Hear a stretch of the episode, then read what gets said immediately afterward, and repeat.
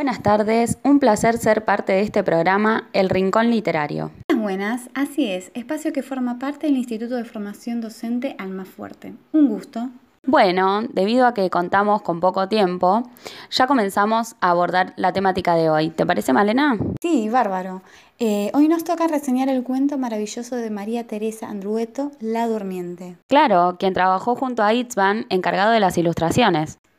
Exacto. Ahora refiriéndonos brevemente sobre la biografía de la autora, ella nació en Arroyo Cabal, provincia de Córdoba, en el año 1954.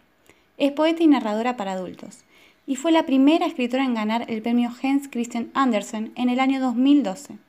Además, su obra es estudiada en diversas universidades americanas y europeas.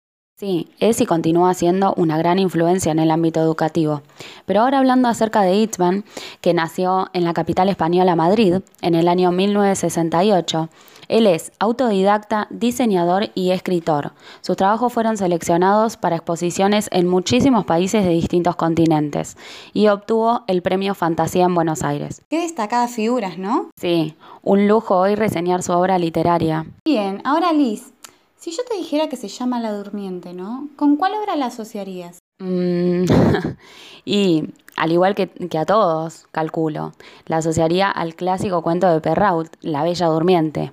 Va, en realidad así la conocemos comercialmente, pero originalmente se llama La Bella Durmiente del Bosque. Claro, con la clásica historia en la que hay dos protagonistas. Por un lado, la princesa que se sumerge por culpa de un hechizo en un sueño eterno, y por otro, el príncipe que era hermoso y valiente, y logra rescatarla de su embrujo con solo un beso. Por ello, esta narración no se asemeja en nada al cuento de Andrueto en realidad, porque consiste en una princesa que cierto día decide salir de su castillo para recorrer los alrededores del reino. Pero para su sorpresa, descubrió algo que sus ojos ignoraban, que era la pobreza y el hambre que lo habitaban. Por ello decide entrar en un profundo sueño y así evadir la realidad que asomaba. Finalmente, logra despertarse por una revolución el final también es muy inesperado y, diferente al de Perrault, porque al transcurrir el tiempo, los padres cuando envejecen, su reino se termina por corromper y el pueblo crea una revolución que termina por despertar a la princesa. Pero no despierta por el beso del príncipe, como en el clásico cuento, sino por el bullicio que provoca su pueblo. Terrible, ¿no?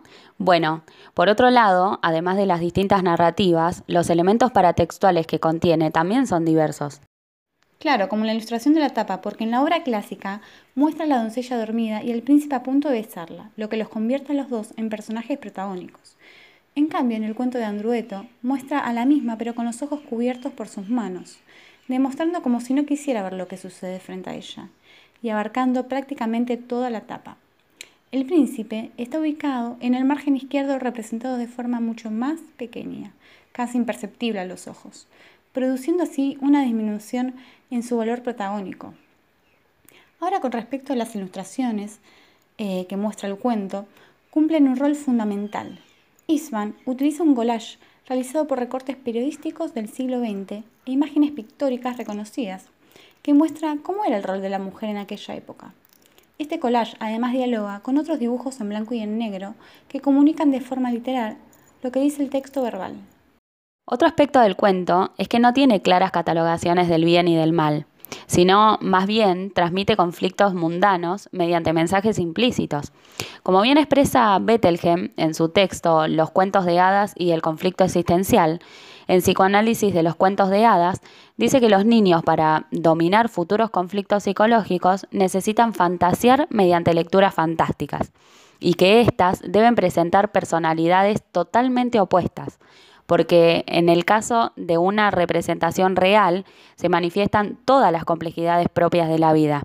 Y esto le sería bastante difícil y confuso de entender. Sí, muy cierto eso, por lo que recomendamos que su lectura sea a partir de los 13 años, cuando se encuentran en una etapa mucho más madura, porque la durmiente exige una mayor capacidad de abstracción, conocimientos, atención, relación y comprensión, ya que propone un abanico amplio de significados, mensajes implícitos y fundamentalmente pone en juego valores como el machismo, que pertenecen a temáticas mundanas y que solo el público juvenil y adulto lograrán leer en profundidad. De todas formas, en los últimos años del primario y o el secundario, sería una propuesta adecuada y distinta para permitir articular con temáticas actuales y poner en práctica diversas interpretaciones, ya que además intenta excluir los estereotipos propios de los clásicos cuentos. Bien, Liz, creo que hemos concluido con la propuesta de hoy. Así es, Malena. Bueno, esperamos que les haya servido la reseña para que se interesen en este cuento maravilloso y quizás utilizarlo como disparador en futuros proyectos. Gracias por concedernos este espacio. Sí, gracias y saludos a todos los oyentes. Tengan un buen día.